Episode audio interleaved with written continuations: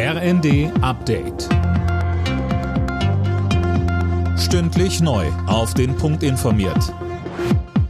Ich bin Johannes Schmidt. Guten Abend.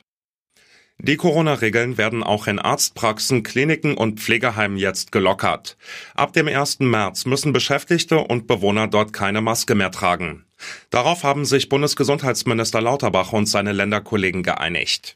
Darüber hinaus entfällt die Testpflicht für diejenigen, die jemanden in Krankenhäusern oder in Pflegeeinrichtungen besuchen und es entfällt auch die Testpflicht für Beschäftigte dort. Das Einzige, was bleibt, ist die Maskenpflicht für Besucher in Pflegeeinrichtungen und in Krankenhäusern. Das Ende für Benziner und Dieselautos in der EU ist besiegelt. Das EU-Parlament hat das Aus von Verbrennerneuwagen ab 2035 beschlossen. In einem nächsten Schritt sollen auch neue Regeln für Lkw und Busse her, um den CO2-Ausstoß in der EU weiter zu reduzieren.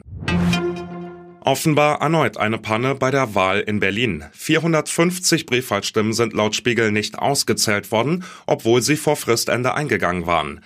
Wie kann das sein, Fabian Hoffmann? Also die zuständigen Stellen sprechen dem Spiegel gegenüber von einem internen Fehler. Die Post hat die Briefe offenbar nicht rechtzeitig zugestellt. Woran das jetzt aber lag, wird noch geprüft. Die fehlenden Stimmen sollen jetzt ausgezählt werden und dann ins amtliche Wahlendergebnis einfließen. Und 450 Stimmen klingt zwar erstmal nicht so viel, wenn man aber bedenkt, dass die SPD nur 105 Stimmen Vorsprung vor den Grünen hat, könnte sich am Wahlergebnis nochmal was ändern.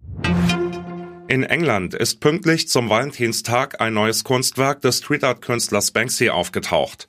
Das Bild nimmt offenbar Bezug auf häusliche Gewalt.